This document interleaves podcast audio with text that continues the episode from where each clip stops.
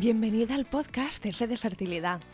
He creado este programa para que tú y yo podamos escuchar diferentes historias contadas en primera persona sobre las diferentes formas de crear una familia. No hablamos suficiente sobre los retos de la fertilidad. Damos por hecho que cuando estemos listas para tener hijos será fácil, pero no siempre es así. El camino puede ser largo, caro, confuso y lleno de dudas, desilusiones y dolor. Este podcast va de pérdidas gestacionales, de infertilidad, de pruebas y tratamientos de reproducción asistida, de donación de óvulos y esperma, de acogida y adopción, de crianza monoparental, de fertilidad LGBT, de la decisión de vivir sin hijos, de los costes económicos, del estrés que genera o del impacto que llega a tener en la felicidad, el bienestar o las relaciones. En definitiva, este podcast va de las formas menos tradicionales de formar una familia y cubre todas las experiencias sin filtros ni prejuicios. Los finales felices, las situaciones tristes que aplastan el alma y los que aún están en el limbo. Yo soy Isa, tu anfitriona, y espero ayudarte con este programa a descubrir que no eres la única y que no estás sola. Encuéntrame en Instagram con la cuenta F de Fertilidad. Escucha el podcast F de Fertilidad en tu app de podcasting favorita y suscríbete para no perderte nada.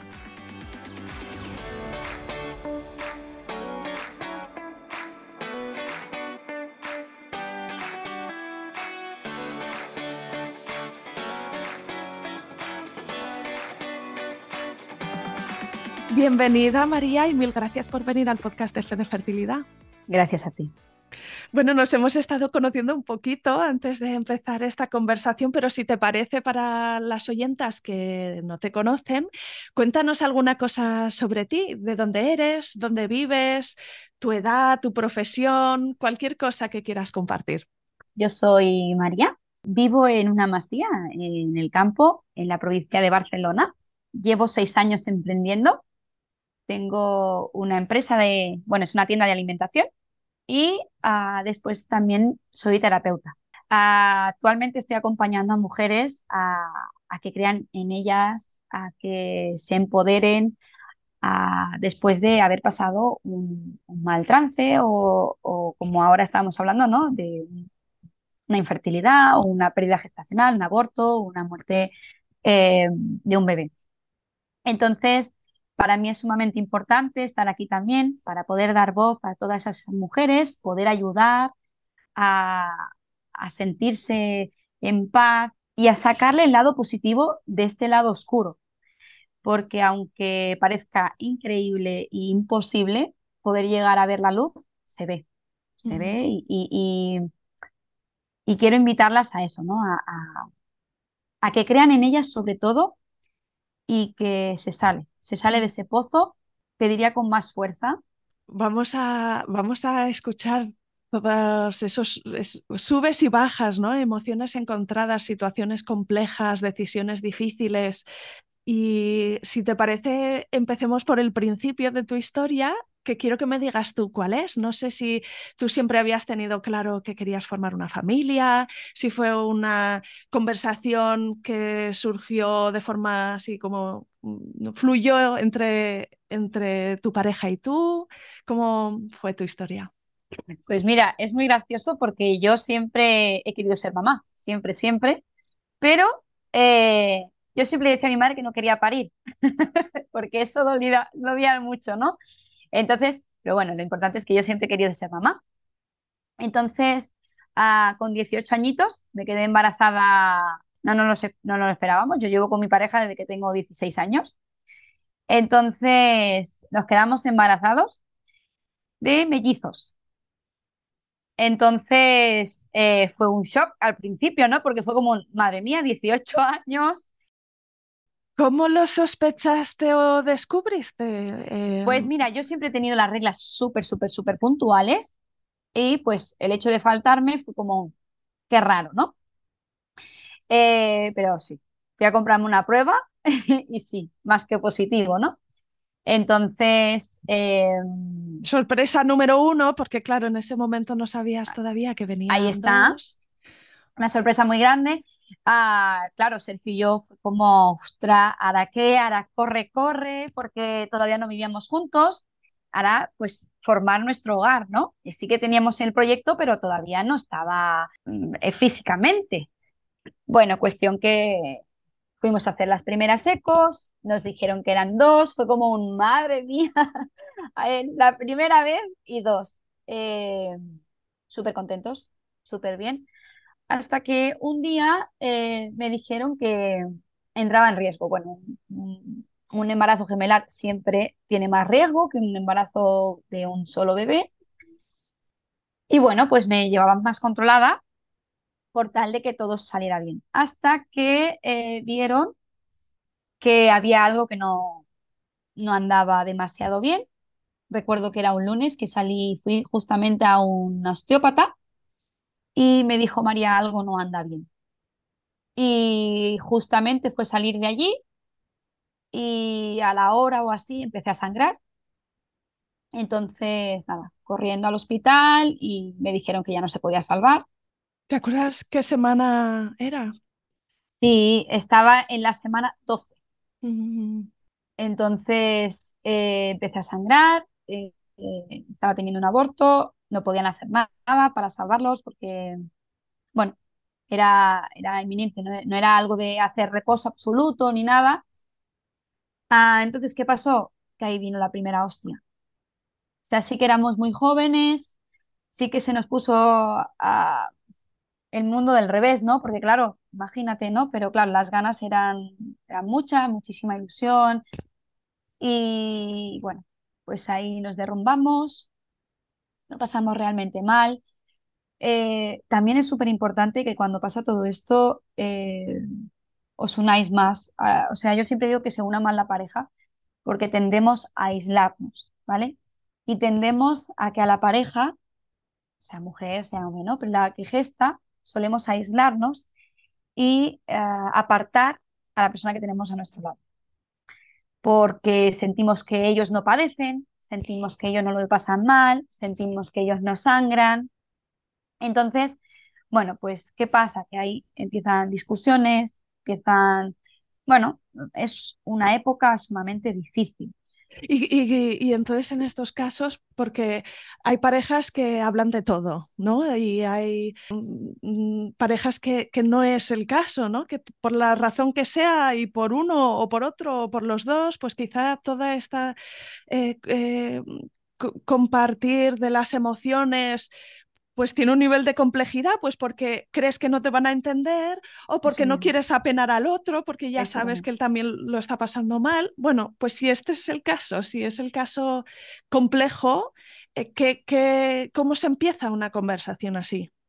Eh, lo más importante es preguntar cómo estás. Es una cosa muy simple, ¿no? Que para, para ojos de otra persona sería, pues, ¿cómo estás? Pues, ¿cómo estás, no? Cuando eres tú como mujer la que pierde, ¿no? El hecho de que sabes que está, tienes que abrirte un poquito y decir, eh, vale, yo estoy sangrando y lo estoy pasando mal, yo estoy pasando mis dolores, yo estoy pasando mi todo, pero mi pareja cómo está? Porque también estaba ilusionado, también estaba con ganas, también todo, ¿no? Entonces, ¿cómo se empieza? ¿Cómo estás? ¿Estás bien? ¿Cómo lo llevas? Eh, ¿Tienes algo que decirme? Es sentarse, o sea, ahora yo lo veo muy, bueno, no lo veo muy fácil, sino ahora yo lo veo, pero en aquel momento no se ve nada, ¿eh? O sea, sí que es cierto que cuando estás ahí, solo es querer encerrarte y aunque sepa que, que tienes a tu pareja, a tus padres, hermanos o quien tengas a tu alrededor, los tengas ahí, no quieres saber nada de nadie, porque es tu dolor y, y ya está, ¿no? Y cada uno lo afronta de una manera totalmente diferente a otra persona, ¿no? Pero yo te diría que ¿Cómo se empieza? Pues sentándote o tumbándote, abrazando y decir cómo estás, cómo te sientes, eh, qué necesitas. Eh, o, simplemente, el, como decía antes, ¿no? abrazarte y el hecho de un te quiero, un estoy aquí, es, sumamente importante. Y volviendo a tu historia, que no sé si te ocurrió, ¿no? Que, tenías un montón de preguntas en la cabeza, ¿no? de, intentar darle sentido de alguna forma o que, alguien te ayudara a darle sentido? ¿Tú recuerdas haber tenido esa sensación o esa necesidad. Totalmente. totalmente. Te surgen muchas dudas del por qué, qué ha pasado, qué ha hecho mal. Eh, te culpas, te culpas mucho porque si no fuese cogido peso, te culpas por si fuese hecho más reposo. Existe, bueno, hay una fase, ¿no? El duelo pasa por varias fases y una de ellas es la culpabilidad, la negación, o sea, todo lo ves, eh, el por qué me está pasando esto. Y cuando pasa un tiempo, te diría unos meses, eh, que empiezas a como a respirar un poquito, eh, te surgen esas dudas de por qué ella sí y yo no. Ves carritos por todos sitios, ves niños por todos los sitios. Yo a raíz de, ese, de esa primera pérdida, por culpa del raspado que me hicieron, cogí una infección muy grande, estuve a punto de, bueno, de morirme. Eh, porque cogía infección tras infección, no sabían qué me pasaba, hasta que, bueno, vieron que en el quirófano cogí una bacteria. Entonces, bueno, todo se desencadenó, yo estuve mucho tiempo mala, eh, a base de unas dietas muy estrictas, base de pruebas, me hicieron biopsias, colonoscopias, gastroscopias. Aparte del todo el dolor que tienes y todo lo que pasas, a todo lo posterior, ¿no? Todo lo que conlleva una pérdida como tal. Entonces, pues, claro, es como un... Ah, ¿Qué mierda está pasando? Sí, entonces necesitaste bastante tiempo también para recuperar la salud y estar eh, bien a nivel físico y desde luego también a nivel emocional. Eh, las cosas llevan tiempo, ¿no? Y, la teoría de hacérsela cada una suya y conectar con, con otra vez las ganas de iniciar un proyecto. Quizá no sé si tu pareja y tú hablabais de qué queríais hacer lo siguiente o de si estabais listos o de cómo veíais mm, un siguiente paso. Sí, eh, cuando suele pasar por una cosa así, ¿no? A muchas mujeres y a muchas parejas lo que nos pasa es que te entra una obsesión, obsesión de llegar a hacerte daño a ti misma, a ti mismo, por querer tener un bebé ya. Porque como has perdido a uno, quieres uno ya. ¿Qué pasa? que sí, en todo el proceso de infecciones y tal, me volví a quedar embarazada. Pero claro, mi cuerpo no lo soportó. Mi cuerpo eso, o sea, ahí sí que fui consciente de que estaba en plena infección en aquel entonces, eh, mucha medicación, antibióticos, y entonces, ¿qué pasa? Que mi cuerpo y ese bebé no podía soportarlo, o sea, es que era casi inviable. ¿Qué pasó? Que este segundo aborto que, tuve fue enterarme de estar embarazada y, y nada perderlo, o sea que no, no me dio tiempo como asimilar de que estaba embarazada, porque como que en mi cabeza estaba todavía en los otros dos y en todo lo que estaba pasando, todo este proceso. Entonces, bueno, a partir de ahí eh, nos planteamos, eh, mi pareja y yo, de, ¿por qué no buscar otras alternativas, como sería pues ir a una clínica de fecundación y encontrar respuestas a eso que no, no, que a nosotros nos comía la cabeza, ¿no? El por qué no podíamos. Entonces, ¿qué, ¿qué, pregunta queríais responder cuando fuisteis a la clínica? Claro, nosotros eh, ahí en la clínica te preguntan de todo, ¿no? Eh, antecedente, no sé qué, no sé cuánta. Entonces yo llevé todo mi historial, todo lo que nos había pasado. Eh, entonces nos hicieron pruebas todo. O sea, increíble. Me llegan a hacer pruebas de trompas, de, bueno, a Sergio también por su... Eh, las, las pruebas que hacen a los hombres son mucho más sencillas, digámoslo de alguna manera. menos ¿eh? invasivas. Eso mismo. ellos eh, básicamente es un seminograma y analíticas varias para saber realmente cómo están todos sus parámetros, pero la mujer nos miran en profundidad, ¿no? Para nuestra sorpresa, ¿qué fue? Que ninguno de los dos teníamos ningún problema. Entonces, ¿qué pasa? Que no sé si decirte que es mejor que te digan tienes esto o no tienes nada. Porque cuando, eh, es triste ¿eh? decirlo, pero cuando tienes un problema como tal, es como que tu cuerpo eh, asimila que como tú ya tienes un problema, vale, el problema es ese y le echamos la culpa al problema, entonces buscamos soluciones al problema. Pero cuando no hay ningún problema, ¿qué soluciones hay? Ah, recuerdo que se reunieron con nosotros dos doctores, una bióloga y un ah, ginecólogo y nos dijeron que al no haber ningún problema como tal, tenemos que ir de cabeza a una fecundación in vitro, así, sin más, a lo, en frío, ¿no? Pero espera, porque yo sigo sin entender si, si quedarte embarazada, ¿cómo os iba a ayudar una FIB?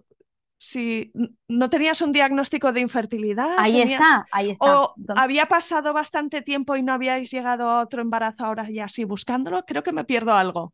Quieres que esa persona te dé una, una solución a tu problema y el, y el por qué tú lo has perdido.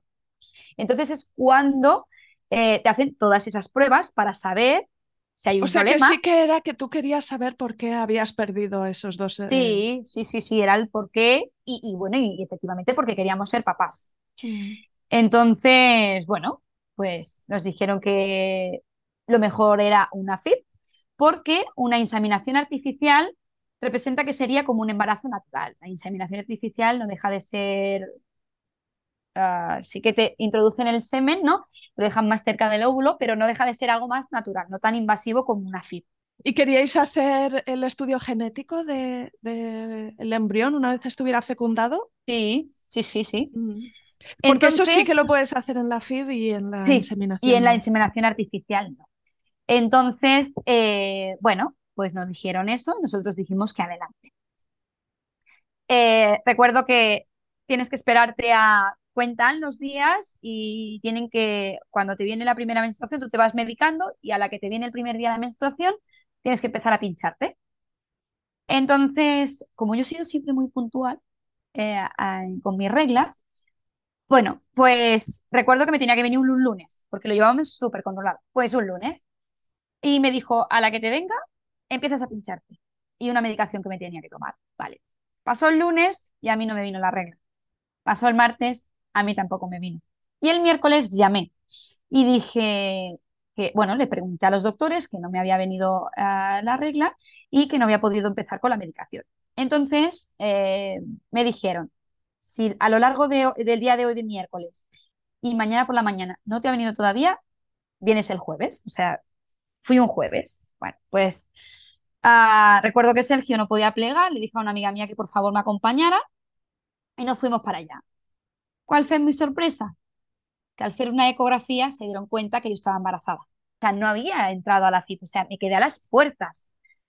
Em, entonces, ¡buah! pues imagina, ¿no? La alegría, eh, la ilusión. Eh, recuerdo estar allí gritando, chillando de alegría, llorar, eh, subirme al coche, llamar a Sergio, porque claro, era mm, una alegría máxima, máxima, ¿no?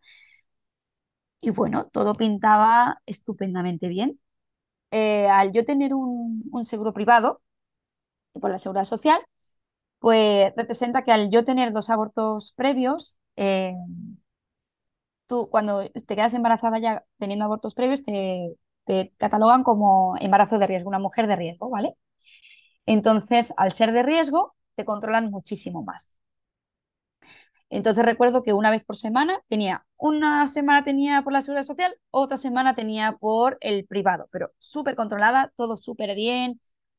Eh, recuerdo escuchar el corazoncito, o sea, una alegría máxima, una ilusión increíble, hasta que un sábado teníamos eh, visita en el médico privado y fuimos pues, con toda la ilusión del mundo porque íbamos a ver a nuestro bebé eh, en este 14 semanas.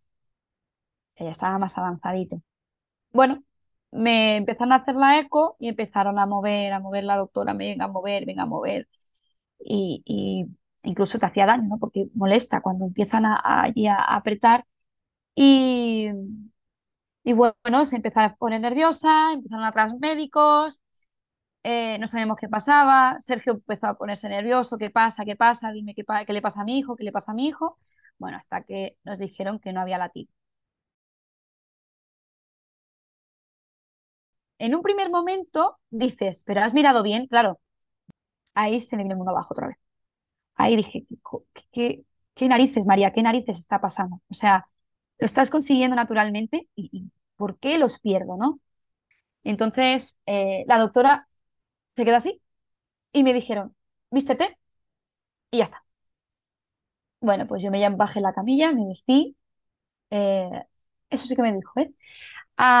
Tienes que seguir no apretándote los pantalones porque eh, en los tres embarazos a mí la tripa se me ha notado enseguida, siempre. Y, y entonces me dijo, sigue sin apretarte el vientre ni nada, porque todavía, bueno, tu bebé está ahí, aunque no tenga latido, pero eh, tenemos que hacer un raspado, tenemos que provocar, o tendríamos que provocar un parto, tenemos que ver, bueno, el caso que me vestí. Y lo primero que hice, y es algo que, que todavía me reprocho en muchas ocasiones, fue ponerme el, llevaba unos tejanos, que recuerdo que me compré una gomita porque no me abrochaba, entonces me compré una gomita para eso y me apreté el cinturón ah, como, como castigo hacia mí, de, de culpándome de, haber perdido a mi hijo. Entonces recuerdo que nos pusieron en una sala y me dijeron que, bueno, que, tenían que provocarme un, un parto o inducirme un parto o hacerme un raspado o dejar que mi cuerpo empezara a sangrar y parir yo en casa, ¿vale? Entonces, como había tenido tan mala experiencia en el primero, ¿no? Eh, yo dije que no, que no quería que me tocara nadie, no quería que me tocara nadie. O sea, que si yo tenía que expulsarlo, que lo expulsara yo, pero yo no quería que un médico me tocara, porque primero, eh, lo frío que habían sido y segundo, por lo- la mala experiencia que yo había tenido, ¿no? Ah, ¿qué pasó? Que sí, que empecé a sangrar. Empecé a sangrar, a sangrar. Recuerdo, sí, en casa, eh, justo el día 24 de diciembre, el día de Nochebuena, eh, empecé a sangrar, a sangrar. Yo me fui a trabajar, o sea, tal y como vení- vine del hospital, me fui a trabajar. No quería eh, meterme en mi casa, no quería hablar con nadie, no, no, bueno, realmente mal. Y Esto es lo que se llama el manejo expectante. sí. Y hasta que llegó el momento de que tal punto llegué a sangrar que me tuve que ir al hospital Mm. corriendo. Te dolía también. Bueno, eh, parir. Es, yo siempre digo que es parir, bueno, sí, cuando tienes una cosa así, es los dolores de parto sin tener a tu bebé. Porque cuando tienes los dolores de parto y sabes que vas a tener unas recompensas, los pasan, ¿no? Pero cuando te duele tanto y sabes que no lo vas a tener, también tenemos una seguridad social que no te da apoyo, no te deja ver a esos niños, no te deja hacer nada, nada. Te deja estar con ellos. bueno, es muy frío todo, ¿no? Entonces yo recuerdo que me fui al hospital con la esperanza de que alguien me dijera que me iba a salvar a mi hijo. Pero no, claro, que me lo iba a salvar, ¿no? Hasta que fui al baño, una de las veces que fui al baño a cambiarme, porque aquello era descomunal, eh, y lo vi caer. Eso es lo más duro que me ha pasado en la vida. La pierdes, la pierdes por el váter, ¿sabes? Entonces, es lo más duro que te puede pasar. Y por eso digo que, que aunque me vais así ahora, ¿no? Porque es, es duro recordarlo, ah, se sale de ese pozo porque lo que me ha hecho ese, ese bebé, mi hijo, ha sido hacerme fuerte y querer ayudar a muchas familias a que luchen y a que tengan,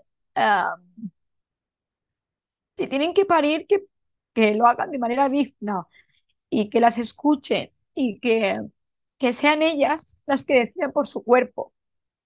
Que no, por mucho que sea un médico y sea un profesional, pero ante todo te tiene que escuchar, porque estás en un momento muy vulnerable y lo mismo que cuando una persona pierde un hijo, ¿no? Un ser familiar, ¿no? Que le aceptamos el duelo y la apoyamos y la respaldamos y eso. A las personas que tenemos aborto o que hemos o que un feto se te muere, no tienes apoyo de los profesionales, ¿no? Habrá que sí, ¿eh? Habrá que sí, pero yo en mi caso no. Entonces, como es la mayoría de casos, por lo que voy hablando, por lo que, ah, por todas las mujeres que he ido, que he tenido eh, la oportunidad de hablar con ellas, mm, no tienen oportunidad de despedirse de ese bebé ni nada. nada. Y lo ven como, bueno, lo ven como, bueno, lo has perdido y ya está. A mí me decían, pues mejor ahora que luego. ¿Qué mejor ahora que luego? Pero ¿cómo puedes decir eso? Mm. Sí, no tienen un espacio ni un reconocimiento ni... No, esos bebés, esos bebés no están reconocidos ni están em, valorados como tal. Nada, nada, nada. Esos, bueno, los has perdido y ya está. Pero no, no consta en ningún sitio. Yo en mis informes por, pone, sí que tuve eh, un, embarazo. Y un, embarazo y un aborto seguidamente. Y ya está, pero en ningún sitio consta. Entonces, hay una red de mujeres muy grande eh, que habla de eso, ¿no? Que de, lucha de que esos niños sean reconocidos como tal, como que estuvieron. En tu caso, ¿decidiste ponerles nombres a tus hijos? Sí, hice un ritual. Eso me costó mucho tiempo aceptarlo, ¿no? De despedirlos, de, de, bueno, de pasarlos a la luz, ¿no? Como decimos. Em, pero sí, he trabajado mucho, constelado mucho, em, bueno, y ahora están en, su lugar, ¿no? Yo siempre digo que son mis estrellitas, las que me acompañan, mis angelitos. Em, pero es súper eh, importante darles lugar, ya que nadie les da lugar y nadie les da nombre, ni nadie les, tiene ese, ese espacio, que menos que las nuestro, o sea, nosotras o nuestra pareja tengamos ese, ese vínculo, ese, no sé, que hagamos esa despedida, por así decirlo. Y luego que, van a seguir acompañando nuestra memoria de una manera cada día y luego de otra manera en días señalados, ¿no? Me imagino que, que, cuando vienen, ahora se acercan ¿no? las fechas de las Navidades y, y, y, son estas fechas donde proyectamos y donde nos imaginamos y donde nos reunimos y, seguro que, que te vienen a la mente tus hijos. Y siempre, siempre. Siempre, yo siempre tengo en mente el, el, bueno, este último lo perdí para Navidades, ¿no? El 24 es como las navidades para mí. Qué recuerdo bonito me van a traer, ¿no? Sí, de mi infancia y de hasta hace dos años eran bonitas. Ah, hace dos años para que para mí las navidades, pues bueno, días más, un, día más, ¿no? Y es fiesta y ya está. Em, pues sabes más o menos eh, la, flecha probable de parto que te ponían o cuando eso, ¿no? Era como, sí, aquí tendría tres añitos ahora, tendría un añito, ahora estaría así. Sí, no puedes evitarlo. No puedes evitarlo. Sí, además de hecho, quizás, quizás de hecho es una forma positiva, ¿no? De también eh, trabajar el, el, duelo, porque nuestra imaginación siguen siempre, siguen estando siempre. Siempre, siempre lo tienes presente, siempre. Siempre. Yo también como he vivido, bueno, yo siempre digo que soy un bebé arcoíris, porque yo también nací después de tres abortos que tuvo mi madre. Mm. Entonces, eh, mi madre tuvo dos hijos, o sea, mis hermanos. Después tuvo entre mi hermana y yo hay tres abortos y después nací yo, soy yo la pequeña. Entonces, sí, yo soy un bebé arcoíris y, y cuéntame, María, si esto es algo que en tu casa se habló siempre y de qué forma se habló, si ha sido una cosa que has descubierto cuando tú has pasado por algo similar y entonces tu madre te contó algo que, que, hasta el momento no, no sabía. Yo con mi madre siempre hemos tenido muchísima confianza, muchísima, y ella jamás ha ocultado que tuvo tres abortos y jamás eh, ha ocultado que lo pasó realmente mal. O sea... Mm, lo hablaba con eh, mucha naturalidad. Sí, mi madre sí. Em, entonces, es algo que yo he crecido con eso, en que yo podía haber tenido tres hermanos más. Entonces, em, sí, yo lo he vivido con mucha naturalidad. Entonces, ¿qué pasa? Que en mi casa he recibido mucho apoyo, porque han sabido por dónde he pasado. Pero claro, ¿qué pasa? Que yo en mi casa sí, pero yo a mi alrededor, amistades, eh, por parte de mis suegros, más familia mía, ¿eh? quitando de mi, de mi casa lo que es mis padres y mis hermanos, quitando de, ellos, ah, no he recibido apoyo de nada, más que de personas que han pasado por lo mismo que yo. Entonces, eh, por eso decía ¿no? que es súper importante eh, acompañar a estas personas que están pasando por ello, porque no hace falta decir ah, nada como tal, algo concreto, sino acompañar, estar, abrazar, ¿cómo estás? ¿Qué necesitas? Es más importante que que te digan, no pasa nada, ya vendrán más, eres muy joven, tienes tiempo de, eh, de volver a quedarte embarazada. Cuando te relajes, verás que lo consigues. Pues mejor que se te muera ahora que no luego, María. Entonces, piensas, ¿yo qué mierda estás diciendo? O sea, ¿no te das cuenta que me estás haciendo más daño del que ya tengo? Pero lo hacen desde, desde su ignorancia y, bueno, bueno no, no saber cómo gestionarlo, ¿no? Simplemente. Y si te parece bien, María, cuéntanos dónde estás a nivel mental en, en estos últimos dos años. Pues eh, el primer año te puedo decir que vas caminando porque tienes que caminar, porque ah, tienes que seguir trabajando, tiene que, tu vida sigue y tiene que correr y bueno, tienes que intentar llevarlo de la mejor manera, ¿no? Y eh, después, ah, el segundo año, eh, yo he resurgido completamente. Yo ha sido realmente cuando he dicho, aquí estoy yo, quiero hablar, quiero realmente ayudar, quiero todo eso que yo tenía de las terapias, todas las formaciones, toda la sabiduría, todas las herramientas que yo tenía, quería que vieran la luz para, para esto, ¿no? Para, para primeramente yo crecer como persona y, salir de ese pozo. Y segundo, para poder dar aliento a, a muchas personas. He hecho mucha terapia, mucha, mucha terapia a mí misma. Entonces, eh, es lo que me ha ayudado a estar hoy aquí, hablando contigo y aunque me emocione, em, puedo hablar. Te puedo decir que hace un año yo no fuese sacado este tema, quizá. Hace un año o más de un año, un año y medio vamos a poner, yo no te fuese sacado este tema. Porque, pues eso, ¿no? Te sientes incomprendido, eh, no, no, como que nadie te escucha, nadie te entiende, no, como lo que, tú sientes no tiene valor. Eh, entonces, eh, ya que yo no lo he recibido como tal, sí que de mi familia, pero no de mi entorno, quería eso, ¿no? Que otras mujeres se sintieran con el apoyo que a mí un día me faltó. Sí, yo creo que con esto que haces ahora estás honrando la, la vida y la memoria de, de Iker, de Durne, de Jan y de Julen y, y, dándoles una larga vida de esta manera, ¿no? Transformando la emoción que tú conoces. El motor que hace que, que, bueno, surgió así eh, de, de, hacer masajes, porque yo también hago masajes, ¿no? Con los aceites esenciales y tal, y de decir, pero ¿por qué no puedo llegar yo a ayudar a una persona que está pasando y por esta situación y qué mejor que habiendo yo pasado por ellos. Pues para despedirnos, María, no sé si hay alguna última cosa que se ha quedado en el tintero y que quieras compartir.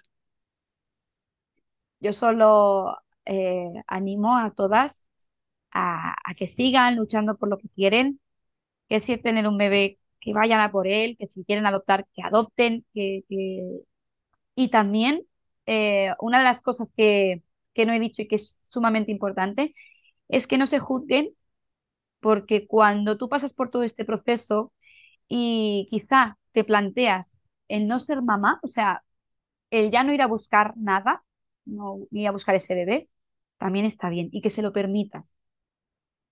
Porque eh, a veces remar a contracorriente es muy difícil y cuando nos planteamos el hecho de, ¿y si dejo un tiempo o, me planteo no, no seguir ah, buscando y, bueno, y ya no ser mamá y, ser feliz y, acostumbrarme a ello? Pues que, que, lo acepten, que lo abracen, que no se juzguen por ello, porque también es parte del proceso eh, sentir que no quieren ser más mamás.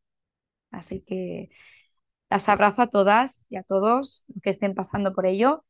Que ánimo, que se sale, que se puede, que no es imposible, que se escuchen y, sobre todo que, se apoyen en, la pareja, que es, es el pilar más importante que van a tener.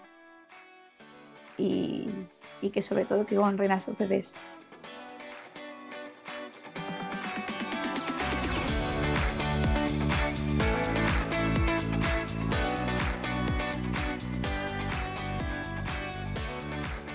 Aquí acaba este episodio.